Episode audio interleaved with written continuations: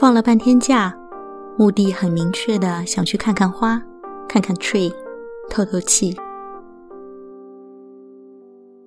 忘记了这个假期调休，景区不限行。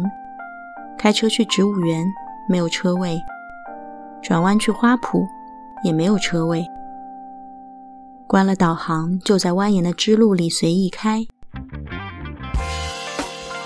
后面的车可能也不赶时间，没有催促，一样放慢速度，不紧不慢地跟着。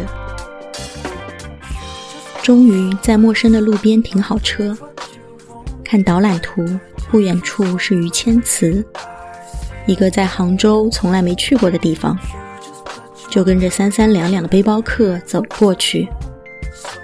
翻过阶梯小坡，眼前是巨大的牌坊。守着一片平静的湖面，新柳和水草过于翠绿了，被阳光照得闪着光芒。盐湖的樱花、桃花开满头顶，白色、粉色、粉白色，向湖面倾斜生长。云朵一样的花团压低枝头，形成了自然的小径。大大方方的把人环绕其中。如果花瓣会唱歌，这片湖边一定能传来最热烈的合唱。人们因为风景聚集在湖边，背着摄影器材的大叔们，带着丝巾做好万全拍照准备的阿姨们，一身汉服和 cos 日本动漫的小姐姐们。穿白色燕尾服的年轻学生，用小板凳垫高位置，一本正经地拉起小提琴，希望摄影师能拍的人花合一。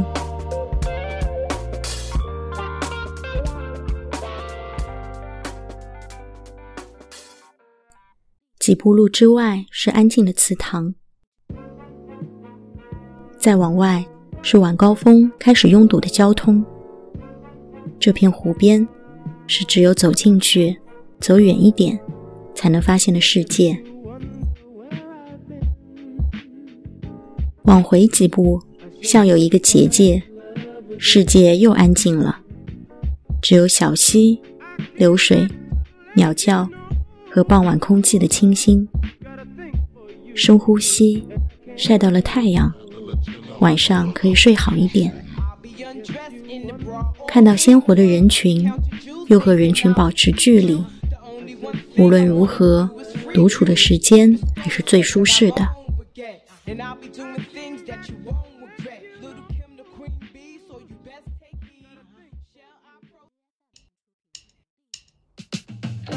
有人忽然开始和你讨论起自己小孩喜欢的运动，之前甚至不确定对方是儿子还是女儿。有人忽然开始和你谈论自己亲密关系的不稳定，之前甚至不确定他的性别取向。几句言语像是无形的手，猛地把你拽进身边，说完又退回了安全距离。最近频繁感受到这样被忽然拉近的时刻，有一点尴尬，因为实在缺乏好奇心。并不想全然探究别人的生活，你会有稍许的感激，当做是对方释放亲近的微弱信号，在还没有捂住耳朵说“我不听，我不听”的时候，已经先人一步做了靠近。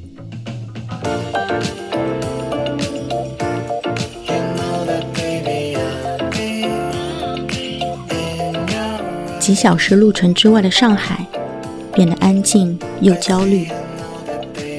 居家隔离的朋友们说，每天的日程就是抢菜、开视频会议、午睡、抢菜、开视频会议。生活中最重要的事和最没有必要的事交替发生，也开始担心下个月工资可能会收不到了。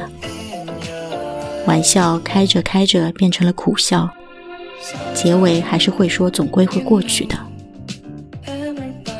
有人真实的为三餐苦恼，有人真实的灿烂生活，也会为日常生活之外的情绪困惑。餐桌上出现了香甜的凤梨。假期预告有很好的天气，尽量去户外，去电影院，去面对面交谈。春天确实被偷走了一些也被我们抓住了一些。